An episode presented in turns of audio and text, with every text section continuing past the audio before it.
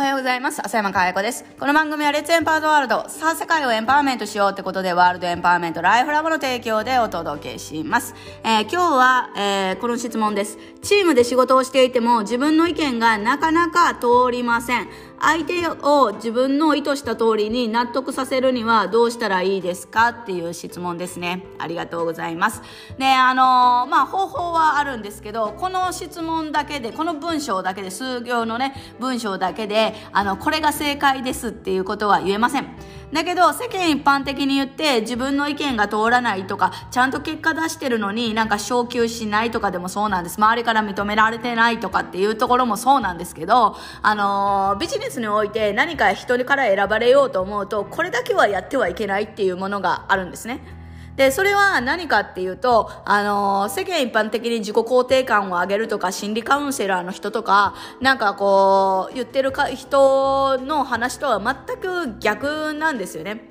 で、あの、これはですね、我々のスピーチ講座に来てる方はですね、もうあの、口を酸っぱくして言われている話なので、あのー、分かるってるとは思うんですけど、それが何かっていうと、自分語りをやめるっていうことなんです。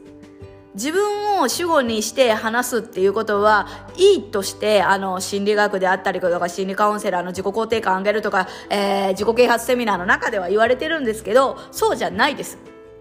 自分語りしかしない人っていうのは、本当に、なんていうのかな、えー、人との距離っていうのがなかなか詰めれないんですよね。で、常に自分の、えー、見えてる世界での話しかしないし、自分の思考から出る話は絶対にしないので、自分を防御するので精一杯なので、あのーなかなかそう、なんていうのかな、その人と何か一緒にやろうって発展するっていうのは非常に難しいんですね。で、先日もですね、とあるミーティングで、あの、いろんなね、あの、方のコンサルを、なんかね、その企業の、えー、組織の中のコンサルをやったんですけど、あの、その時もですね、ある方がですね、なんかこう、いろんな意見を言ってくれるんだけど、常に私が、私が、私がっていう形だったんですよね。で、あの、で、チームの中でもそこはこうだよって言っても、それは分かってる。だけど私が、みたいな感じになってて、で、本当に、あの、まあ、誰が見てもすごい空気がその一瞬凍るっていうのが、あの、あるんですけど、まあ、その本人が分かってるかどうかは話は別としてね。で、それがやっぱり起こってしまうのは、あの、主語を自分にしている限り、あの、人の話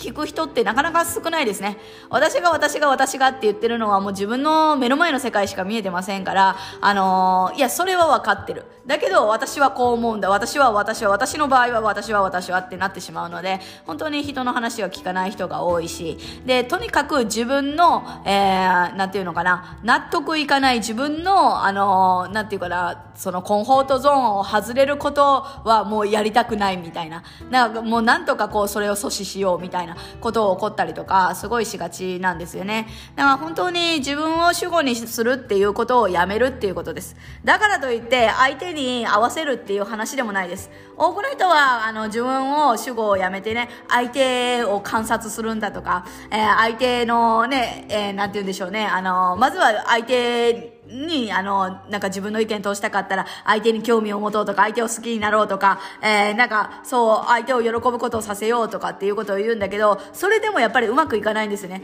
相手を喜ばせようとか、相手にね、こう、なんていうか、納得、なんていうの？あの、好きになろうとか、相手の喜ぶとか、なんか、そういうところってすごい浅いですよね。もうすごい見えてる人から見たら、あすごいなんかこう、頑張ってやってるよ、みたいな感じに見える。で、じゃあ何をしないとダメかっていうと、やっぱりその場がどれだけ良くなるかっていうね、よりこう、いい価値、より高い価値を提供するためにはどうしたらいいのかって。それが自分ができようができまいが、こうなってたらお客さんが受け取る価値は大きいよねとか、こうなってたらチームが得られる、えー、成果とか、えー、そういうのって大きいよねとかって言って、もっと自分と相手じゃなくって、もっとこの自分も相手も含んだこの場、ですよね。例えば自分がチームでやってるそのプロジェクト。それをよりいい形でお客さんに提供して、よりお客さんが、あの、満足度を得てもらうにはどうしたらいいのかっていう考え方もそうですし、本当に、あの、視点の高さというか、あの、自分も相手も含んで、それを外から見て俯瞰してみるっていうかな。なんかこう、うん、第三者的な視点で常にいるっていうことがすごい大事だと思います。なので、もしこの質問者さんが自分の意見を通したいっていうのであれば、自分の意見を通すんじゃなくって、その場の価値が一番上がる方法をチョイスしてみてください。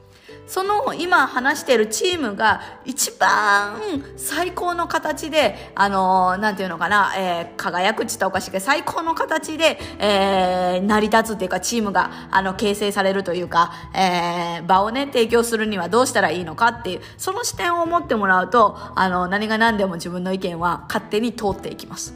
だからまずは自分の意見を通すんではなく、えー、な相手に納得させるんじゃなくって、納得してもらえる場を作るっていう意識を持つと、えー、うまくいくんじゃないのかなと思います。ということで今日は、えー、自分の意見を通したい時はどうしたらいいのかっていうところで、え、自分の意見を通せる場を提供しましょうっていうお話でした。今日も笑顔100倍でいってらっしゃい。